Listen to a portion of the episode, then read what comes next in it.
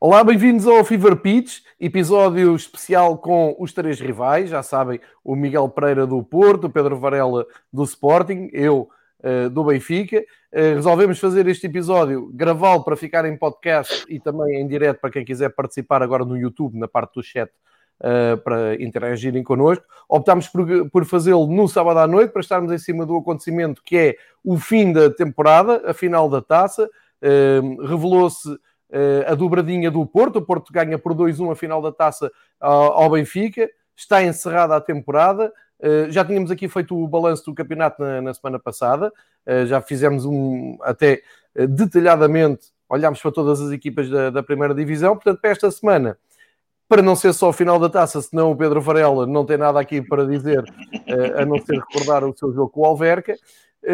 o que nós, o que eu, o, o que eu estou a, a, ponderar a fazer é, vamos falar de, do jogo 2, os três vimos, um, ehm, dar a primeira a primazia ao, ao, Miguel e os parabéns pela dobradinha e conquista da taça, e depois, uh, mais para a frente, uh, sugiro falarmos, porque tenho muito interesse em saber o que é que vocês acham, uh, sobre, no dia a seguir a nós fazermos o episódio e termos falado da, do, do futebol ficar e da situação do Aves, Calo todo entornado, Vitória de Setúbal para a terceira divisão, Aves para a terceira divisão, clubes querem subir, presidentes a dizerem que estão feitas achados umas com as outras. Enfim, o melhor? A tal reunião da Liga que aconteceu na terça-feira revelou também duas decisões engraçadas, um, que já estávamos à espera, também podemos falar nisso, mas antes de mais nada, uh, e da minha parte, não é? tenho ali um elefante na sala e não vou contornar o elefante.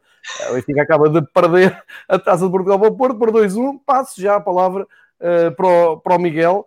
Uh, Miguel, uma, um, um, triunfo, uh, eu, eu, diria um triunfo quase natural, dado a atitude do Benfica, que acaba por prolongar toda aquela displicência que mostrou depois da quarentena, depois da retoma, e que eu disse aqui várias vezes. Aliás, eu, eu, usei aqui uma expressão para dizer: se me perguntar o que é que aconteceu nesta temporada a determinada altura, eu nunca vou saber explicar. Mas pelo menos tenho um jogo da taça para explicar uh, no parte prática o que é que foi o Benfica nesta fase final. Um Benfica que se demitiu praticamente, tenta ganhar. Porto com a atitude certa para ganhar, mesmo com menos um. Uma, uma grande vitória do, do Sérgio Conceição e uma dobradinha que já não acontecia desde 2011, certo, Miguel? Desde 2011, exatamente, quando a equipa ganhou a Vitória de Guimarães, numa final da taça que foi exatamente o oposto desta. Uma final da taça cheia de gols, cheia de espetáculo, com uma equipa de muita qualidade. Esta final foi o reflexo do campeonato que tivemos, foi uma final muito pobre, houve muito pouco ou quase nada de futebol. Uh, também não ajudou o, o relevado, o Batatal, que foi eleito para substituir o Jamor, sem nenhum tipo de, de, lógica e sentido. Também não ajudou a, a, arbitragem de Soares Dias na maneira como entrou no jogo, com aquela pose tão típica de árbitros portugueses que eu quero mandar e vou começar a distribuir aqui cartões, que depois acaba por fazer com que um cartão que seja totalmente justo acabe por ter condicionantes sobre, sobre qualquer equipas. Podia ter passado por, pelos dois lados, porque ele no início do jogo tentou distribuir cartões para as duas equipas e bastava ter o, o Jadel ou, ou, o Ruben Dias feito uma entrada mais forte depois e o Benfica via-se prejudicado nesse sentido. E uma final onde foi, foram erros atrás de erros. O, o erro Soares Dias, o erro do Luís Dias na, na, entrada impetuosa que tem com o amarelo, o erro do, do Vlaco Dimos no, no, cruzamento e o erro do Seferovic que coloca um bem jogo, o erro do Diogo Leite, ou seja, é uma final de erros onde houve muito pouco futebol, muito pouca construção de jogo, onde houve muito pouco aproveitamento da bola e onde nesse, nessa dinâmica a equipa mais feita, a equipa coletiva, a equipa que vinha numa dinâmica ascendente, que é, que é evidentemente o Porto, que acaba de se sagrar campeão nacional, se impôs sobre um, um, Benfica que, mais uma vez, esteve muito aquém do, do emblema que, que leva nas camisolas. É, é isso tudo. Vou reservar o meu tempo para, primeiro, uh, final da Taça de Coimbra. Alguém percebeu a lógica? Faltou pelo menos aparecer alguém uh, a dar uma razão, uma justificação, qualquer coisa. Não apareceu. Até hoje não apareceu. Portanto, final em Coimbra, porquê? Ninguém sabe. Segundo, como o Miguel diz, levar o, a final para Coimbra para jogar num relevado daqueles, depois de ver Santa Clara e o Abessado a jogar na, na cidade do futebol com um relevado muito aceitável, não consigo perceber. Isso era, se era por causa do relevado, então íamos para o Portimão, que tem o melhor relevado do, do campeonato. Outro, outro ponto. Realização. O que é aquilo? Eu nunca tinha visto uma final do Benfica na televisão. Tenho este, tenho este contra e provavelmente vocês também não viram muitas finais dos vossos clubes na, na, na TV. Não sei se vocês repararam, houve alturas do jogo em que nós estávamos a ver o jogo através de repetições, porque as repetições são tão longas e são tão a, des a despropósito que na primeira parte eu já estava a ficar maluco, porque tu estás a ver a repetição, mas estás a ouvir o barulho. Estás a ouvir os uhum. jogadores baterem a bola, portanto está a acontecer coisas. E, tu estás a ver eu, eu acrescento a narração, uma narração nefasta. Eu vejo, eu vejo jogos em Espanha narrados por espanhóis, vejo jogos de transmissões, a narração, a quantidade de erros de, de, um, de um profissional que chama uh, um jogador negro outro nome de outro jogador negro, por exemplo, aconteceu muitíssimo com o Manafá e o Mbemba, confusão Sim. constante entre quem era quem, porque jogam lado a lado, é claramente a falta de trabalho de casa do jornalista e de displicência, e isso numa final da taça também é algo que não se deve vender como produto, porque afinal todos têm de ser profissionais, inclusive aqueles que são responsáveis por fazer chegar esse jogo ao resto das pessoas que não poderiam estar no estádio e nestas circunstâncias em que não podia estar ninguém, mais ainda é o, é o grau de exigência e mais ainda ficou evidente a fraquíssima qualidade que tem a, RTP a trabalhar neste, neste modelo de transmissão televisiva. Estas conversas são boas e, e, e o facto de termos o Miguel connosco uh, é muito positivo porque o Miguel traz-nos esta, uh, eu diria quase isenta visão de quem está habituado ao ritmo do futebol espanhol e das narrações do futebol espanhol. E por isso um, ehm, eu nem vou acrescentar nada, porque é a opinião do, do Miguel, uh, de alguém que está, não está habituado a estas realizações. Eu e o Pedro, se calhar já ouvimos aquilo e os disparates já são tantos que uh, já nem ligamos, sinceramente. E, e é, é, horrível, estamos a contribuir para descer a qualidade. Por falar em qualidade, Uh, epá, nós temos falado aqui nos episódios. Um pouco antes estive a ver a, o final da Taça de Inglaterra, Chelsea Arsenal. Longe de ter sido uma das melhores finais que eu vi, aquilo tem qualidade, né? tens, tens uh, Aubameyang em, em grande estilo, tens um Frank Lampard ideia de jogo. A qualidade da final da Taça de Portugal, meu Deus, meu Deus, é, é muito pouco futebol e isso mostra porque é que o Porto é um campeão um, quase por desistência do Benfica, porque é que o Benfica não se consegue impor a, outras equipas nesta reta final, enfim, é assustador, mas isso é. E, e o Porto foi mais forte e tem sempre.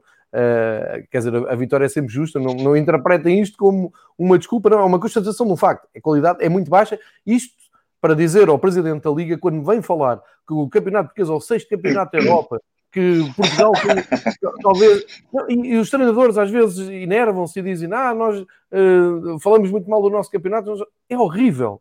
Ponto final. Está, está explicada nesta. E se calhar é, é isto tudo: é o relevado, é a escolha, enfim, é isto tudo. Bom, temos a final, à parte dos três golos de bola parada, podem acontecer finais em que os golos são de bola parada e vai ser um, um excelente jogo. Primeiro remate enquadrado do Benfica à baliza, minuto 63 quando já estava a jogar contra 10 desde o minuto 38, onde é que se pode imaginar uma equipa nessas circunstâncias no terreno de jogo não ser capaz de dar um remate. O Foco Porto também raramente rematou à, à figura do Vlaco Dimos, tirando os lances de bola parada. Tivemos uma final em que provavelmente as oportunidades de golo em bola corrida devem ter estado na casa dos dois, três remates. Mais perigosa a última do Jota já, já no final mas já no, no, no típico acosso desesperado em que já, já conta menos, e, e isso mede realmente o, a bitola. Uh, o Porto não podemos ver realmente o que é que queria fazer a partir, dos, a partir da expulsão de Luís Dias. É uma equipa completamente condicionada e que cria um plano de jogo. Nós falámos disso ao intervalo. Era uma certo. equipa que acabou a primeira parte num descontrole emocional muito forte. Uh, que é também um reflexo da, da, liderança que tem, é uma coisa que eu tenho vindo a dizer muitíssimas vezes. A Conceição não é propriamente um treinador zen, é um treinador que gosta de incutir aos jogadores aquela chama e garra que isso tanto pode ser potenciador para bem como para mal. E aquele final da primeira parte viu-se claramente ali uma sensação de impotência e de desespero que foi levando a entrada após a entrada, a procura da, da, da expulsão do jogador do Benfica para nivelar o, os 11 em campo a 10 mas na segunda parte entrou com um plano muito concreto, muito definido, aproveitar as bolas paradas, jogar em bloco baixo e provocar o, o contra-ataque, e durante todo o jogo o Benfica foi incapaz sequer de reagir ao Porto estar a jogar com 10, desde o 38. E a partir e, daí... E é só acrescentar, até, vou até aqui publicamente eh, partilhar o que nós trocámos por WhatsApp. Eh, a, estratégia do Porto iria ser muito condicionar a saída de bola do Benfica e tentar um segundo amarelo para um dos jogadores do Benfica. E isso nem foi preciso pôr, pôr em ação. E eu, eu disse, o Miguel levantou essa questão e eu disse sim, o mais certo é Soares Dias, assim que tiver oportunidade, vai, vai um amarelado do Benfica e tenta expulsar, porque é assim que funciona as arbitragens do, do Soares Dias, mas isso nem foi, nem foi preciso por causa da bola parada. Agora levanto aqui uma questão. É, e, estou à vontade porque estive no, no canal do clube, no, na BTV, hoje no, no Jornal das Duas, e pediram para fazer uma leitura sobre o futebol do Porto. É, e disse: as figuras do Porto é o Corona e é o Alex Teles. O futebol do Porto é um futebol em profundidade, atlético, físico e muito bolas paradas. E o primeiro gol do Porto vem como? Bola parada, quem é que bateu? Alex Teles. Toda a gente sabe que é assim que, que o Porto chega aos gols, bolas paradas tensas, em arco, segundo posto. Como é que é possível sofrer um gol, um gol assim? Estava, estava tudo previsível. Portanto, aconteceu tudo da maneira mais previsível uh, possível. A única coisa que faltou foi epa, uma atitude que eu, eu, eu, eu, eu achava que o Benfica e disse isto, e vou voltar a repetir, o Benfica, os jogadores do Benfica tinham uma, uma dívida de, de, de gratidão para com os adeptos, para com a, a, direção e para com eles próprios, porque fizeram uma, uma caminhada até à final da taça muito difícil, eliminaram Famalicão, Braga, Rio Ave, estamos a falar top 6 do campeonato português, só não eliminaram Sporting porque, tinham caído e tiveram a oportunidade de bater o Porto, e eu não consegui perceber o que é que o Benfica quis neste jogo. Lamento imenso, não percebi, porque é mesmo como o Miguel diz, um primeiro remate vem na segunda parte. Eh, o, Porto tem uma, uma, uma, expulsão e não há uma reação óbvia. Quer dizer, normalmente um treinador se calhar chamava a equipe e disse, pronto, eles estão com menos um, temos que atacar por aqui ou por ali. Não, o Porto rapidamente equilibrou o jogo então na segunda parte entrar a ganhar, enfim. Mas isto é apenas mais do mesmo do que vimos do Benfica nesta reta final. Outra coisa que a vocês não, não vos diz nada, também vou ser rápido com isto, Muita polémica à volta da camisola do Benfica. A camisola estreada hoje, eu tinha perguntado ao Varela há umas semanas atrás. Não, uh, não achas que podes correr o risco de estrear uma camisola nesta temporada, a coisa corre mal e fica marcada? Pronto, o Benfica vai e faz isso mesmo para, Uh, vamos isso, vou botar aqui estas questões. Agora, eu vou deixar isto aqui muito claro, muita gente me pergunta uh, se eu gosto da camisola, não, não gosto. Mas eu não gosto desta camisola como não gostei de muitas outras camisolas vermelhas que o Benfica apresentou. Apenas e só, e, e nem, nem, vou aqui discutir a estética nem o gosto. Riscas pretas, para mim não dá, tem que ser riscas brancas. Uh, patrocínio sem ser branco é-me difícil. Ali Adidas sem ser branco é difícil. Uh, mas isto, eu já disse isto publicamente, também, repito, disse isto hoje na, na BTV. Adoro a camisola preta, já comprei, já vesti, está tudo bem. Há aqui um problema que ultrapassa a questão do gosto, a questão dos estatutos, a questão da, da contestação. Há aqui um pequeno pormenor. Alguém conseguia ver os números nas camisolas do Benfica? Alguém conseguiu ler o que é que estava assim escrito na camisola do Benfica? Alguém percebeu? O patrocinador deve estar contente. O patrocinador conseguia-se ler?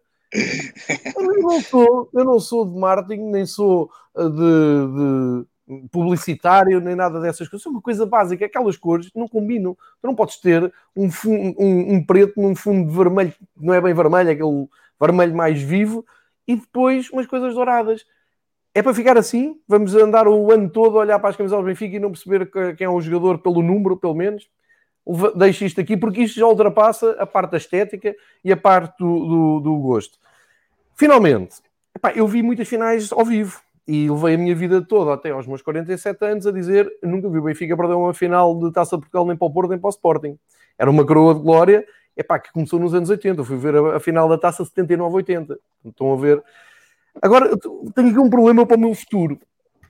Eu vou poder dizer que eu vi o Benfica ganhar taças ao Porto do Gomes, do Futre, do Jaime Magalhães, do Ourique, do João Pinto, do Mourinho, campeão europeu, o Mourinho, do Deco, do Jorge Costa, todos caíram em finais. Eu vi o Benfica ganhar uma final, essa, essa não vi ao vivo, nas Antas, acompanhei pela rádio, gol de Carlos Manuel. Como é que eu vou explicar que a primeira final que perco com, com o Porto aconteceu uma bemba. É o Tiwi, é o vosso Tiwi, é o vosso Tiwi. É o, é o Mbemba isto. No, no, no, imaginário portista, como o Futre, como o Gomes, como Jaime Magalhães, Frasco, André, todos esses que, que, nós muitas vezes falamos, é que dói mais, dói mais perceber, olhar para a história do, do Benfica. Em 2004 eu fui para o Jamor e a pensar, ok, isto pode não correr bem, o Porto vai a caminho de uma final da Europeia, Apareceu Simão, Simão apareceu Fissas, hoje não apareceu nada. E é isto que me preocupa muito no Benfica. Há uma parte boa, a época acabou, hum, por isso é que estou muito aliviado. Amanhã acordo e é como se nada tivesse acontecido. Agora, isto dói muito. Dói muito porque são muitas horas investidas, são muitas horas a analisar, a estudar, a argumentar, a explicar, e de repente tu em 90 minutos olhas para o, para o campo e eu não consigo, não tenho explicação. Há jogadores ali do, do Benfica que têm que render muito mais, não há explicação. Não vou entrar pela parte individual, vou entrar pelo todo.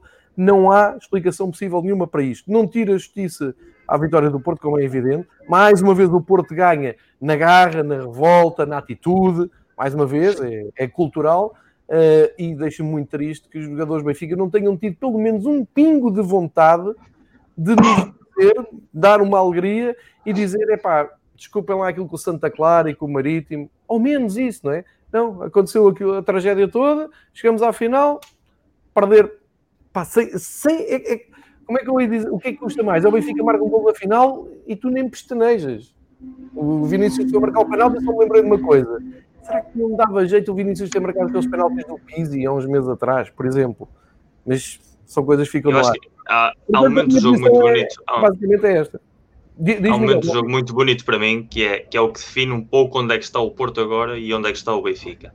A partir mais ou menos do minuto 70, de repente começa-se a ouvir grito de claque no estádio, na narração. Hum. E, e o primeiro áudio que ouvimos da, do repórter de campo, é, do, do narrador neste caso, é Sim. os adeptos do Porto estão reunidos à volta do estádio e estão a apoiar a equipa que é algo que não é, que não é verdade, que é falso, porque a gente viu como é que tinham sido as, as equipas em campo. E o repórter de campo é que disse: não, é, é o staff técnico e os jogadores que ficaram fora da convocatória que estão a animar os colegas em campo. E, e depois a, a, câmara realmente foca ali. O, o, estava lá o Luís Dias, tinha sido expulso, Cabisbaixo, estava lá o Vieira, o Zé Luís, e estava o resto do staff, e estavam a apoiar os colegas e a imagem que existe do mesmo grupo de profissionais do Benfica é de silêncio, de caras de sepultura, quando naquele momento provavelmente eram os seus colegas os que precisavam mais de apoio e de incentivo, hum. precisamente para dar a volta à situação.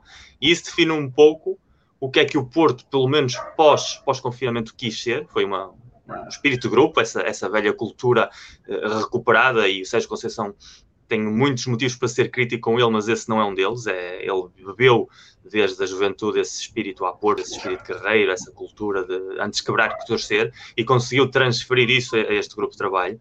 E o Benfica faz uma troca de treinador que não se explica porque quem vem não vai melhorar quem está. Uh, a partir desse momento, uh, é evidente que, que os resultados não, não justificam a troca de treinador, pelo menos eu não vejo ali nenhum tipo de lógica. E além disso, tens, tens um plantel que está completamente desconectado de, da realidade, do presente. Foi assim nos últimos jogos do campeonato e, e foi assim na atitude passiva durante no terreno de jogo e, e fora dele também. Eu, tirando o Pizzi, que eu via mais ou menos uh, quando foi substituído, que estava animado no banco, o resto dos jogadores, as expressões faciais eram muito inertes, enquanto que sempre que a Câmara apanhava os jogadores do Porto no, no banco de suplentes, havia, é como se estivesse em campo, literalmente. E aí, num jogo nesta conjuntura, nesta circunstância tão especial, em que não há adeptos, em que não tens onde te agarrar, também tens de jogar o teu papel fora de campo. E, e o Porto ganhou dentro e fora de campo e fica perdido É, eh, agora estou a ouvir um pouco pior, Miguel. Vamos aqui um corte, Miguel. Vamos aqui é, um corte, vou Miguel. fazer aqui um, um refresh, a ver se voltamos a ter o Miguel, mas o Miguel estava a falar da, da questão da, da atitude. Um, acho que estamos mesmo a, a, perder o Miguel. Já está aqui de volta ao Miguel. Não sei se nos estás a ouvir bem, Miguel. Pronto. Uh, mas estavas a, a focar, é, é, mesmo isso que, que eu digo, uh, mas acaba por ser o resumo desta segunda metade da, da época de Benfica, um, jogadores resignados. Tu tens a imagem, há, há uma imagem um, ah, que acho que até no primeiro gol do, do Porto, a imagem é sempre a mesma. O primeiro é agir ao Ruben Dias, que vai buscar a bola lá dentro e volta. O resto está tudo a olhar uns para os outros, um, como quem diz, pá, sofremos o gol. Isto hoje foi mais cedo que aquilo que estávamos à espera, não é? Não, não se percebe, não, não não sei onde é que faltou ali um, a garrita. E, e, repito, estamos numa época. Eh, eu ainda hoje tive a oportunidade de recuperar uma final da taça de 85, em que o Porto é campeão, chega favoritíssimo ao Jamor, e o Benfica era treinado pelo Paulo Chernay. Eu fui ver essa final e fui resignado a pensar, não há hipótese, porque a época do Benfica foi mesmo muito má. Mas sendo muito má, essa época de 84, 85, não era com derrotas em casa, não era, não era a tropeçar em casa contra Santas Claras, entre aspas. Uh, o que é que acontece? O Benfica chega à final, os jogadores unem-se, o Cernay ia fazer ali mais um 11 maluco cheio de adaptações, o núcleo de duro reuniu-se, pá, chega, húngaro vai para lá, a gente trata disso. E o Benfica ganha 3-1 e eu levo ali uma lição de vida, para aí com 12, 13 anos, pensar, ok, o Benfica vai sempre ali buscar uma místicazinha qualquer.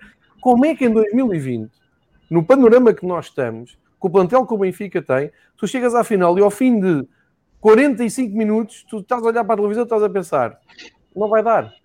Não vai dar, porque é isso, é isso que, que eles transmitem lá dentro. Nem, nem é questão tática, nem técnica, nem física. Não, é, é mental e é de atitude. É, tu sentes, hum, não dá.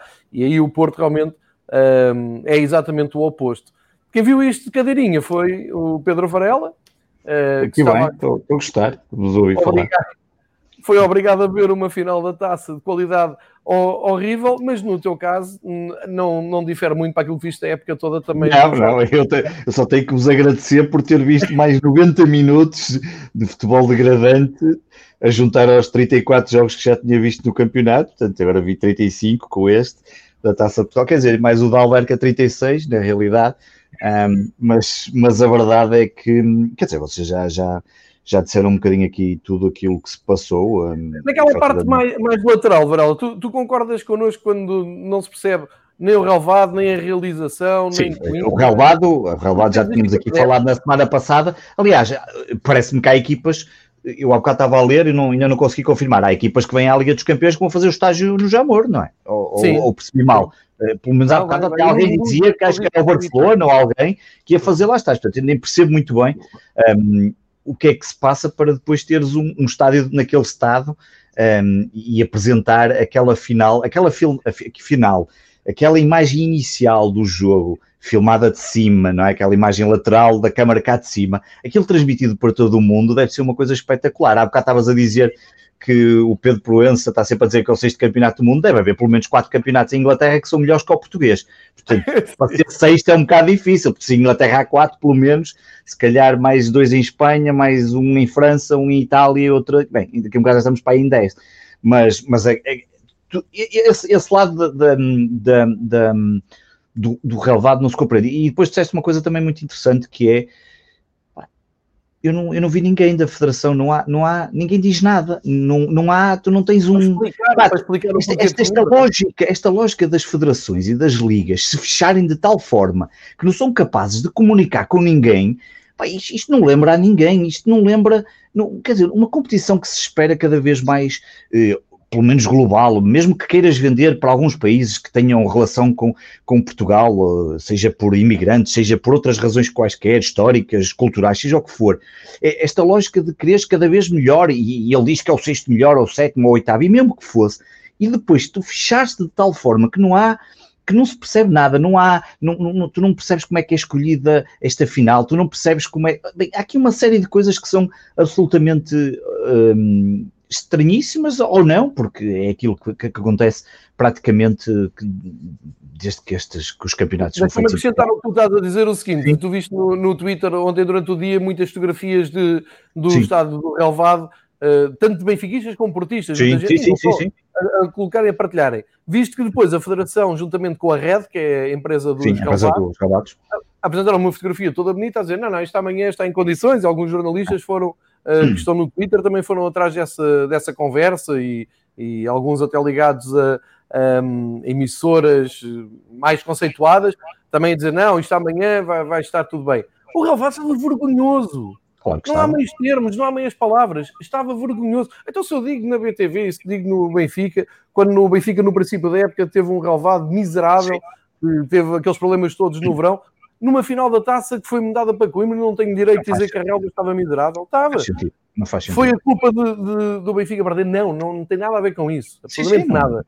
É uma questão. Para analisar, é uma questão de organização de, de, tudo. Quer dizer, isto não tem nada a ver com analisar a derrota ou não, tem a ver com, com a claro. forma como as coisas são organizadas, tem a ver como é que tudo é preparado e a falta de cuidado que há. E depois é esta lógica de, pronto, já ninguém vai mais falar disso, porque entretanto isto fechou, o Porto ganhou e tal. Amanhã já estamos é, todos a, na pré-época e tudo a pensar na época seguinte e acabou. E passou o incólume sem, sem uma. Final.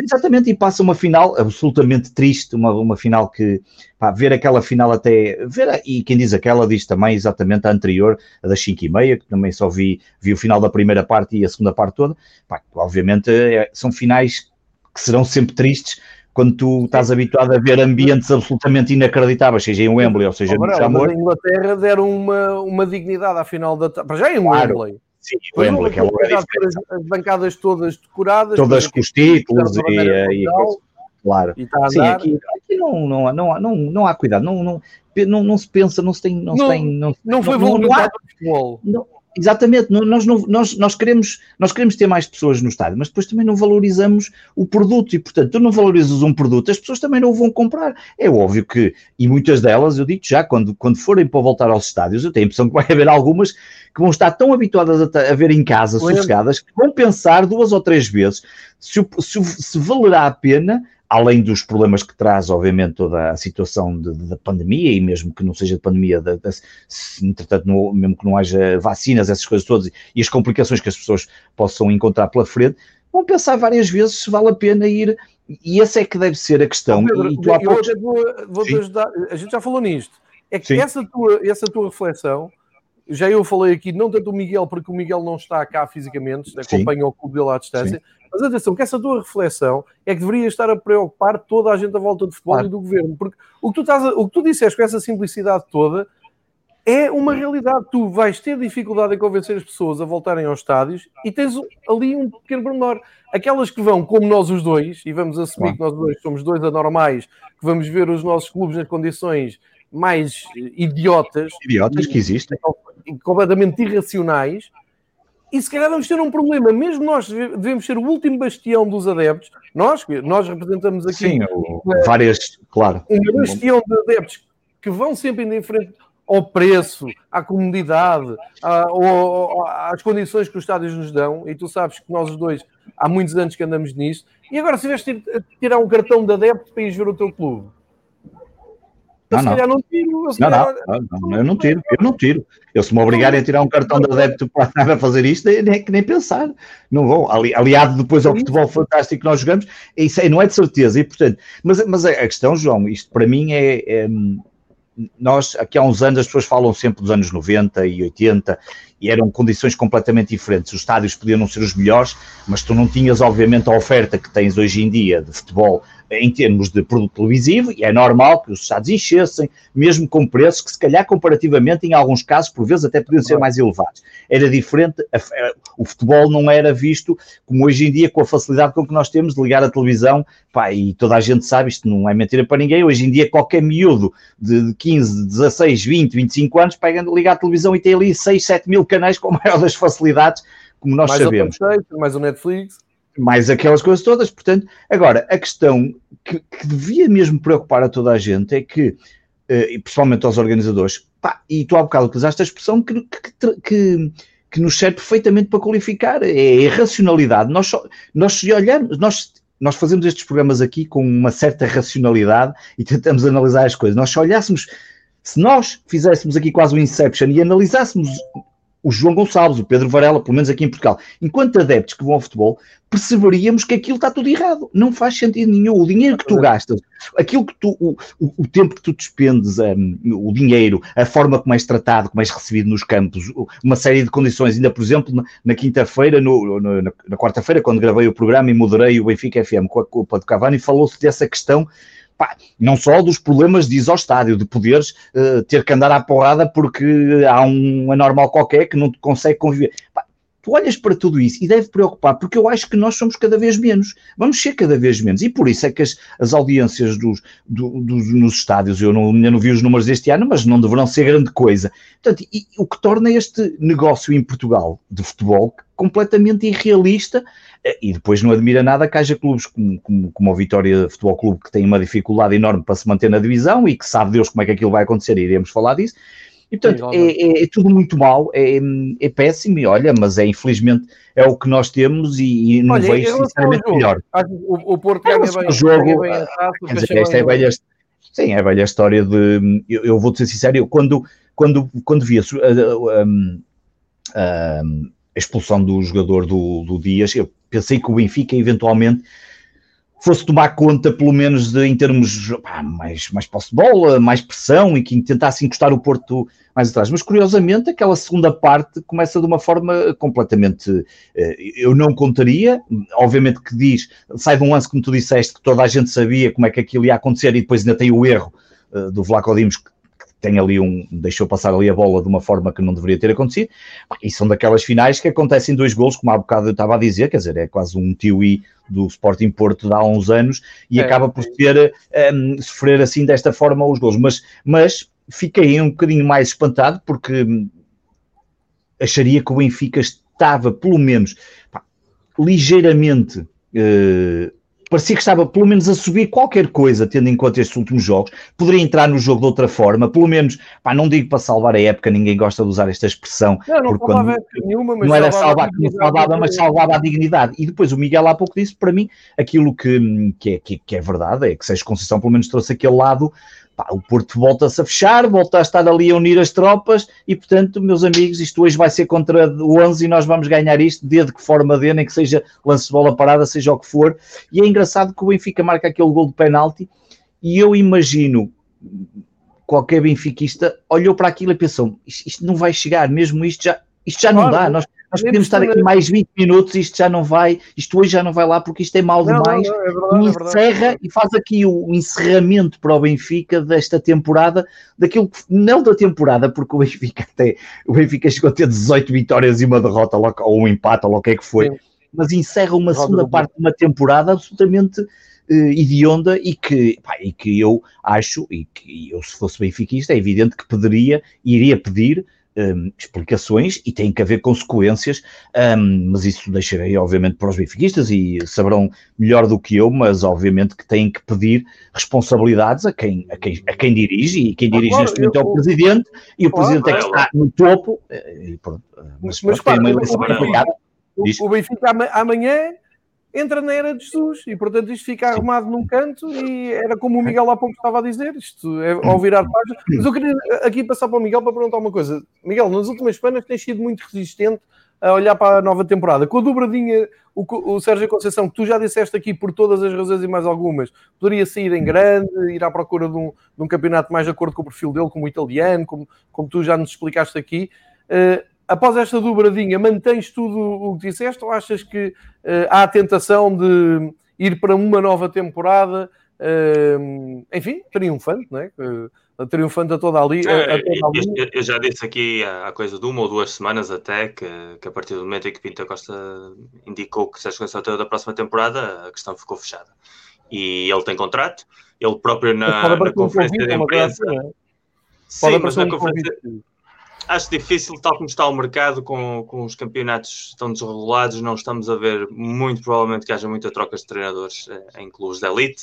Provavelmente os dois clubes, aquele emocionalmente estará mais ligado em Itália, que são o Inter e a Lazio, precisamente são dois clubes de Champions League, dois clubes que fizeram excelentes temporadas, o Inter acaba só a um ponto da Juventus, uh, o António Conte obviamente que esse lugar não, não vai perder, o mesmo passa com o Inzaghi em, em Roma, Portanto, a partir daí não há agora mesmo nenhum lugar apetecível, digamos assim, para o Sérgio Conceição abandonar aquilo que tem aqui, que é o, o controlo de muitas facetas do clube, é o apoio indiscutível de, do presidente que ele, que ele tanto ama e admira, é ter um balneário que já está a trabalhar com ele há três anos e, portanto, conhece muito bem a sua forma de trabalho, é ter um, alguma facção de adeptos uh, que o apoia de forma indefectível e, a partir daí, estão reunidas todas as condições para que ele faça mais esta época.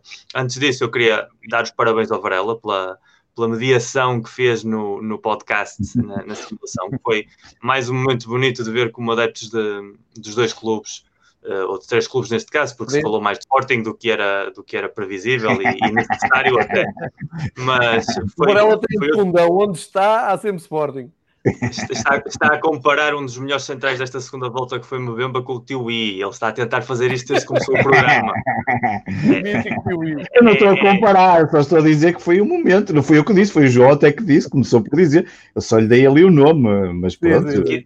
O homem pode até vir, a, até pode vir a ser o melhor jogador do próximo não, campeonato. O, o, Mbemba, além de ter sido provavelmente um dos três melhores jogadores da final, juntamente com o Jardel e com o Danilo, acho que foram os três, os três melhores, uh, não só pelos gols que marcou, tem sido um jogador fundamental na, na segunda volta. A dar Sim, eu vi uma estatística dele muito importante. Tinha, e tem sido um, um upgrade importante ao Marcano, que foi titular na primeira volta e que se notava já ali algumas falhas com a idade e, e alguns erros que, que, estavam a custar à equipa alguma estabilidade. O trouxe isso e, e, trouxe isso muito bem. E, e, portanto, parabéns por essa mediação. Eu, eu posso dizer que eu vi a final bastante tranquilo, porque numa das tradições dos Cavanis, que é dar três beijos a um gato, uh, garante-se uma vitória do Porto. Isto é um milagre, mas funciona, evidentemente. E, e a sério foi, foi mesmo um, um especial muito bonito pelas perguntas, pelas respostas, pela interação de, de adeptos uh, rivais que não inimigos, que é um pouco que nós temos aqui.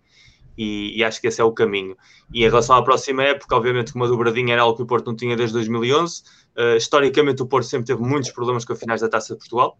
Uh, o Benfica é a segunda vitória uh, em muitas das finais, com, com, o Sporting nos últimos anos e, e, e com o Braga não teve tido sorte. Tanto é que só agora é que estamos a igualar o Sporting em títulos, o que para a história do Foco Porto moderno é um pouco uma vergonha, mas é aquilo que há.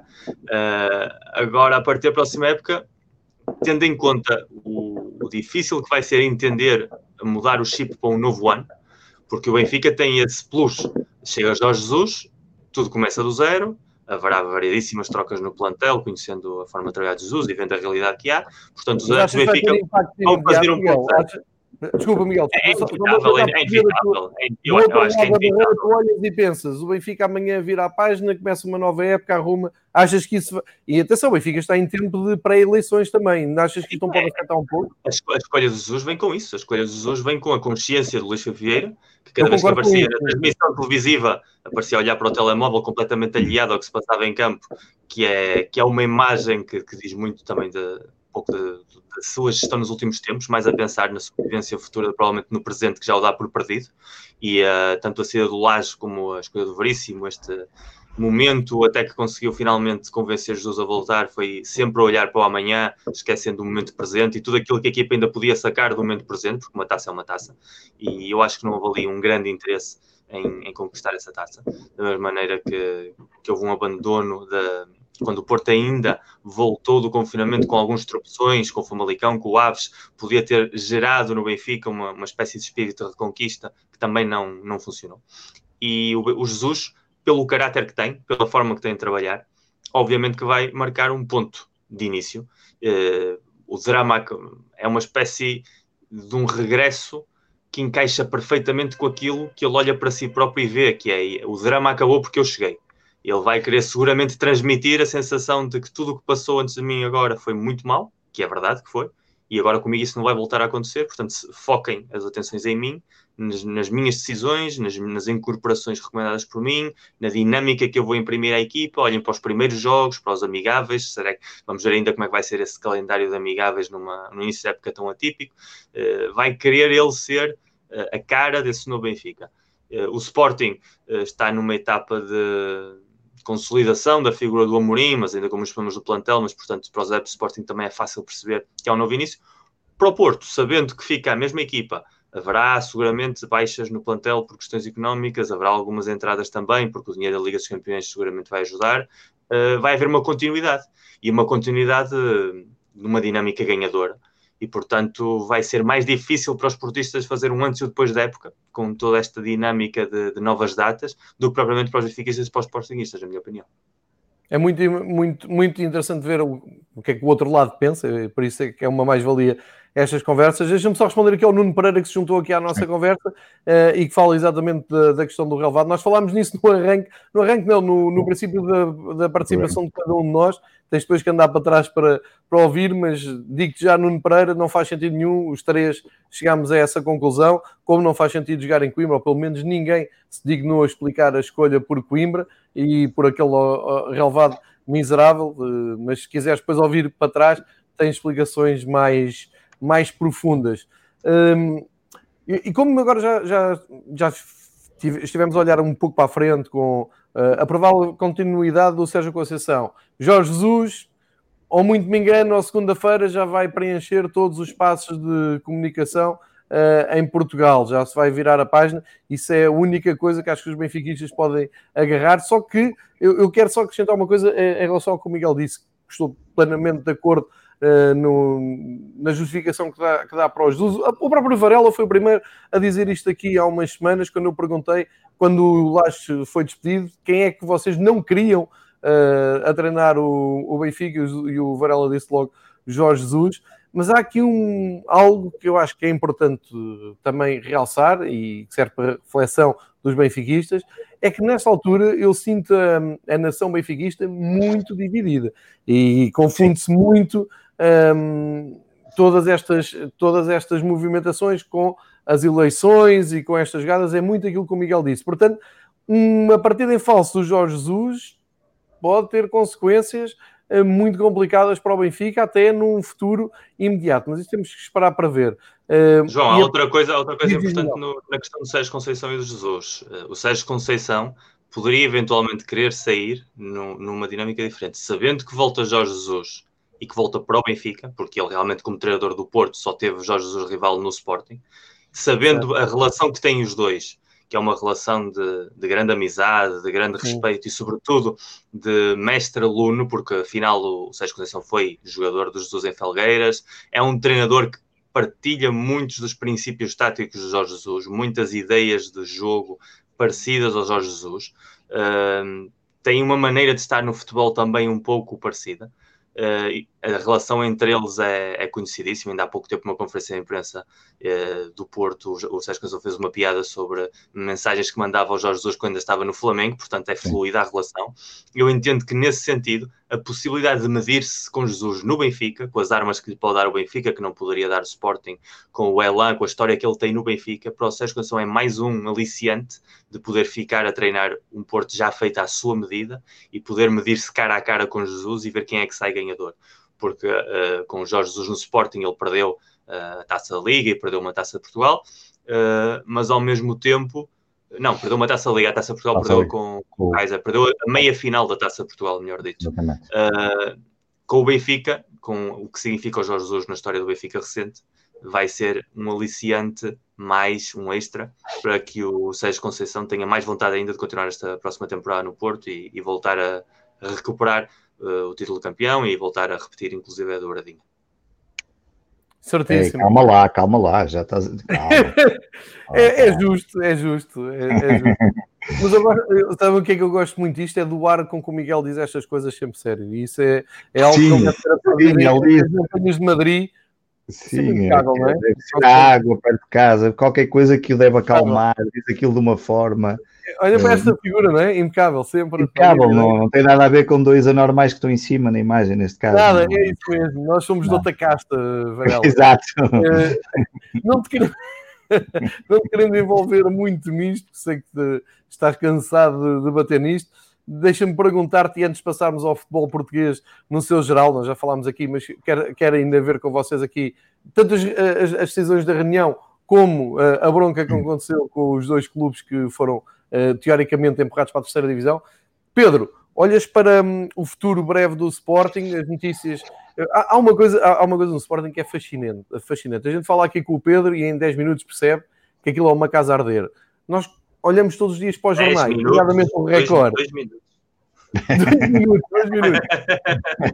Mas, sai deste exercício, um dia a seguir, uh, espreito os jornais esportivos, nomeadamente o Record, e pá, parece que estamos a ver a página do Manchester City. o recorde, o recorde tem que ler o recorde ao som das flautas, de, aquelas flautas de pão, como é que se chama aquilo, quando está nas montanhas, porque aquilo, o recorde é, aliás, o recorde eu acho que neste momento tem mais importância que o Jornal de Sporting, que é uma coisa que eu nunca esperei, nunca pensei que acontecesse, até porque o Jornal de Sporting, por exemplo, neste momento sai de 15 em 15 dias, só volta a ser semanário outra vez, agora quando começar o campeonato, ou em setembro, ou o que é que é. Ah, não sabia, ah, não, não sabia.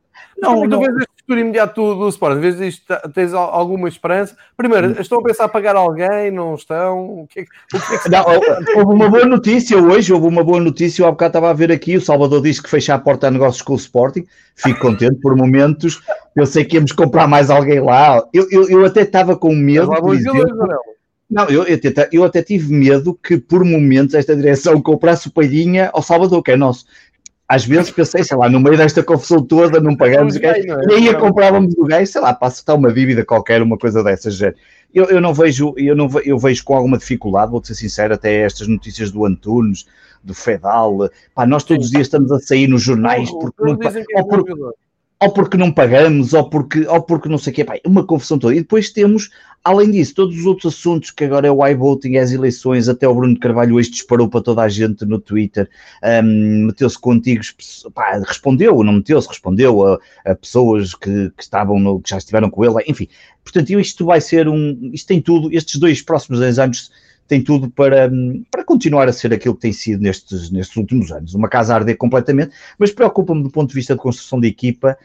Epá, se o Antunes for mesmo verdade, e que parece que é, não, pá, não, não, bate certo. Há aqui qualquer coisa que não bate certo, não, não tem a lógica. E repara, nós temos nos últimos tempos temos falado muito nisso entre sportinguistas, entre alguns amigos. Um, repara o Braga, apesar de tudo, eu não estou a dizer que, que que quer os jogadores que o Braga contratou, nem, lá, nem, nem pouco mais ou menos, mas a facilidade com que tem apresentado os jogadores, a forma como faz determinadas ações, e tu olhas para o Sporting, é, é o Antunes, que, pá, que eu não sei, não sei o que, qual é a explicação lógica, há, aquilo há de ter alguma razão que não a lógica, há de ser outra coisa qualquer, e depois é tudo o que, o que, o que tu achas, olhas para aquilo e dizes assim, e o que é que vai acontecer a partir de agora? Pá, ninguém sabe o que se ouve dizer é que andam à procura de jogadores velhos, acabados e que custem pouco dinheiro, e, e, não, e não, dá para perceber, é, é, tudo muito. Portanto, não vejo com, com, grandes. Com grandes, com grandes olhos isto e vou... por isto de outra maneira, Varela. Tu vês o Sporting, eh, imagina a vossa muito amada Fórmula 1 Imagina Sim. fazeres uma greia de partida para a próxima temporada.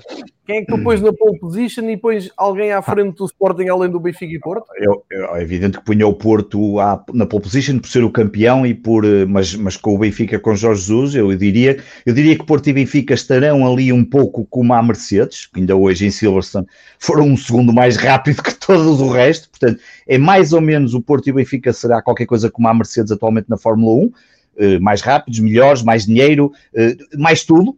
O Sporting poderá ser eh, ainda bem que foste buscar a Ferrari, a, Fórmula 1. O Sporting é a Ferrari deste ano, portanto está ali no meio do pelotão e não se sabe quem. Supostamente devia estar pelo menos a lutar pelo, pelo primeiro lugar ou pelo menos pela ida à, à, Champions. Está ali metida numa embrulhada que nem eles sabem como é que, se vão, como é que vão sair dela.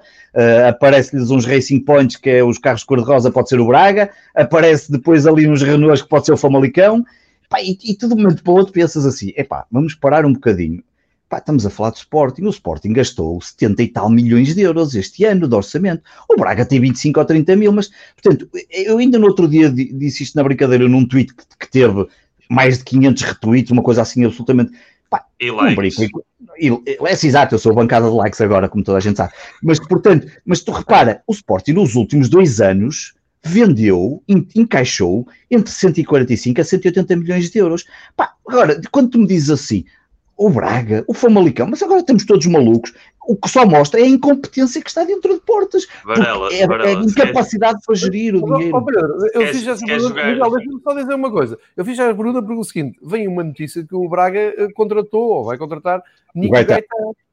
Se, se, se, o Braga mantiver ah. aquela estrutura, estás a ver o Braga a partir à frente do Sporting, teoricamente. Pô, era, o Braga... ia, era, o que eu ia dizer, era o que eu ia dizer. Ele está a falar de, do Sporting como Ferrari mas o Braga está-se a posicionar como a Red Bull e pode-vos passar perfeitamente pela esquerda e pela direita e esse lugar de Champions acabar por ser deles. Eu só não respondo com mais certeza. Sem dúvida, só não respondo com mais certeza ao João e podemos falar disso depois mais à frente, porque estou muito curioso para ver, porque se, se olharmos para as notícias que eh, vamos vender o Acunha com 29 anos, e de, que, que, é provavelmente o nosso segundo melhor jogador, ou, ou se não for o melhor jogador, mas para aí o segundo top 3 é. E, e se continuarmos a contratar algum do. Repara, o Sporting tem uma quantidade de entulho que eu não sei onde é que vai meter. Tem jogadores que eu duvido que haja clubes que os queiram de borla. Portanto, eu não sei como é que tu te vais uh, eles vão. Pá, não sei, há jogadores que eu, eu não sei o que é que o clube é, como é que vão fazer. Portanto, só não digo ao João e, e não digo aqui que, não, que provavelmente. Não, Já agora o Nuno Pereira que ele está a perguntar se achas que corre perigo de ser superado pelo Braga a médio prazo. Não, um... Olha, se isso acontecer é, é, é, é, mais que incompetência, eu diria que é quase crime, é quase um crime. Porque a grande questão, é evidente que o Braga pode ser melhor este ano e até pode ser para o ano, ou até podia, imagina, até podia fazer uma sequência de dois, três anos, porque o Sporting não está a viver melhores tempos. Mas seria de uma incompetência, de uma incapacidade um, a todos os níveis de um clube que tem 3 milhões ou 2 milhões e 700 ou 800 mil adeptos, que tem, que, como eu te disse, 180 milhões, entre 145 a 180 milhões vendidos nos últimos dois anos, e por muita dívida que têm, todos os clubes têm, não me acredito que não seja. Pá, portanto, com, este, com esta capacidade, se tu não fazes melhor, é pá, então. Mas, Amarelo, o Benfica, o Benfica foi superado nesse contexto, 3, 4 anos, o Boa Vista numa situação parecida à do Braga. Certo, Durante os anos, certo, em, os anos certo, em que o Boa Vista foi campeão e esteve na Champions League, foi, foi à custa do Benfica, não foi à custa do Porto e do Sporting, que acabavam sempre também em segundo, primeiro classificados. Portanto, o cenário é parecido, mas agora com vocês. A vossa relação com o Braga nesta década tem sido muito essa. Exatamente, e por isso acredito, como o, João está a botar, pá, provavelmente podemos ter aqui uma dificuldade. Eu não sei, no início da época, poderei dizer com mais certeza se partimos atrás do Braga ou não, mas vejo com muita preocupação, e está aqui o Bruno Margarida a perguntar se é já na próxima época. É sim, é já na próxima época que o terceiro lugar vai dar o apuramento à fase de qualificação da Champions, e portanto, esta época ainda tem esse, esse lado ainda mais absolutamente fundamental, e, portanto, olhando para aquilo que estamos a fazer um, e, e, para a forma como o Sporting tem eleições daqui a dois anos, e como nós sabemos, eleições no Sporting não são eleições como noutro clube qualquer, eh, não é? É, é, é, é são autênticas séries de Netflix. Portanto, isto vai ser, vai ser problema. E eu não vejo, João, isso é que me preocupa se não dissesse assim.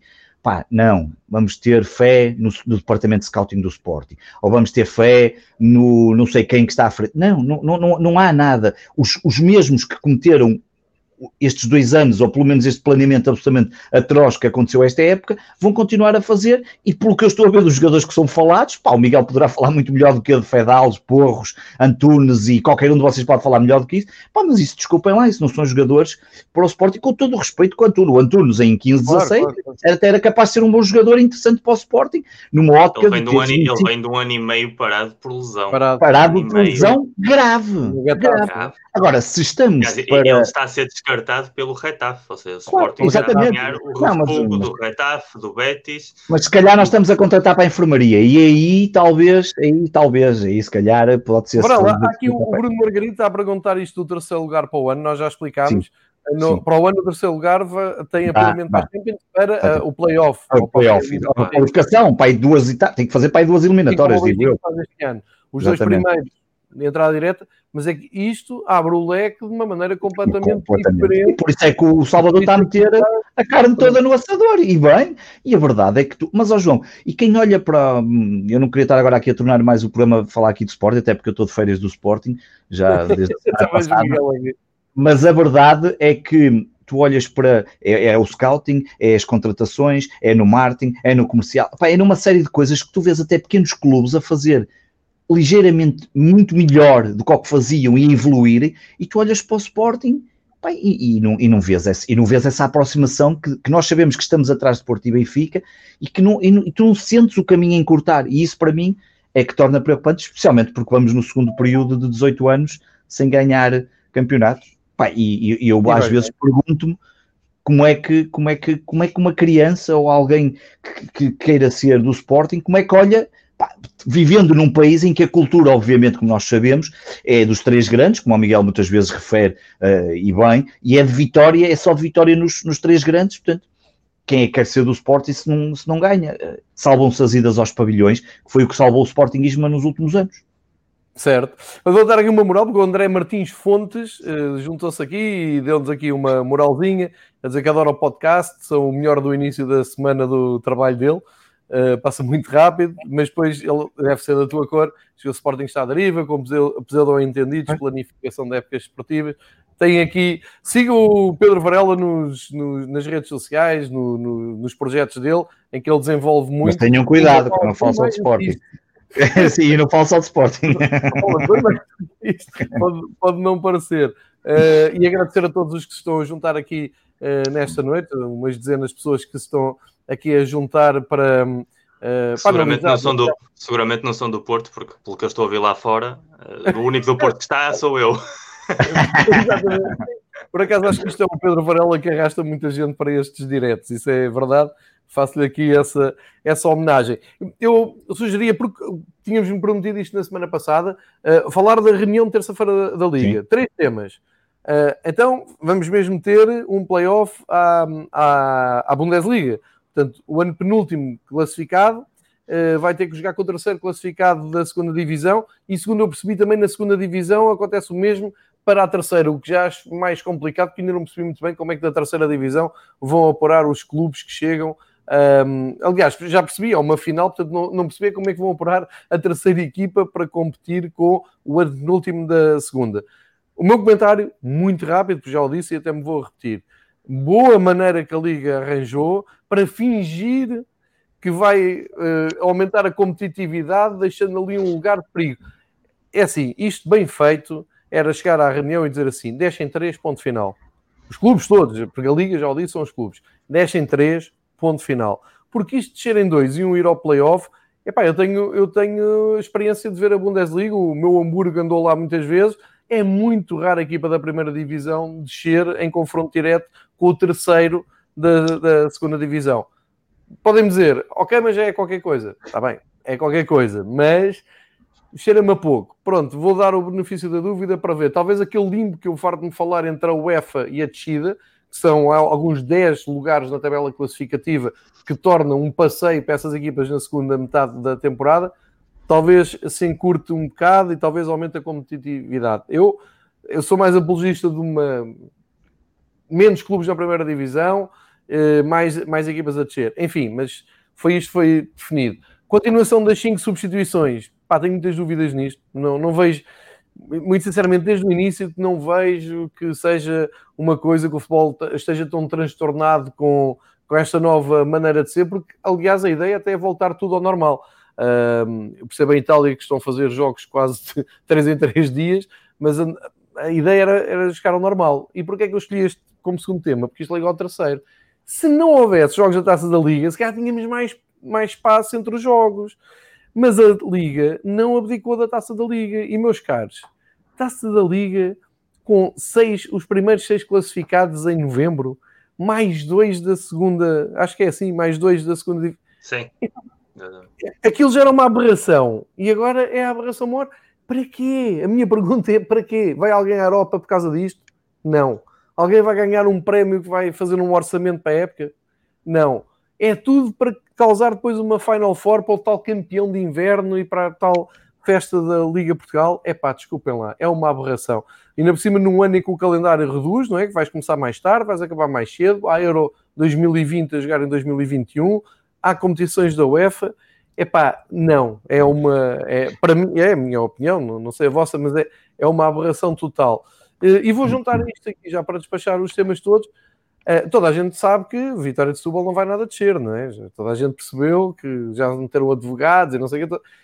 Epá, sim, vão para a terceira divisão, vai o Setúbal, vai o Aves e vai quem tiver que ir. Porque tem que haver regras e as regras não é chegar lá no último dia e dizer assim: olha, está aqui o papel do banco e então já está tudo resolvido. Quando toda a gente sabe que é tanga. Os jogadores não recebem, os fornecedores não recebem, as SADs não pagam umas às outras. Isto não é piada para ti, Varela. No, porque o Sporting não paga, mas de certeza que tem ali qualquer coisa um, a porque o Sporting que ter. Agora, claro. não pode ficar no ar esta sensação que é tudo plástico. É tudo plástico. O Setúbal anda há 20 anos nisto. Todos os anos já ah, não, está aqui da Segurança Social, ninguém acredita. Os jogadores dizem que não recebem. Epá, e tu vais depois para baixo. Aquilo que o, o presidente do Aves disse é gravíssimo.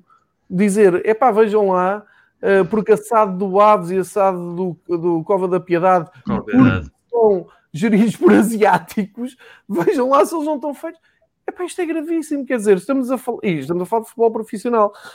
Uh, eu, por um lado, fico contente por ter havido um aperto e ter, pelo menos, havido este broada. Não, senhor, não cumprem a andar para a terceira divisão.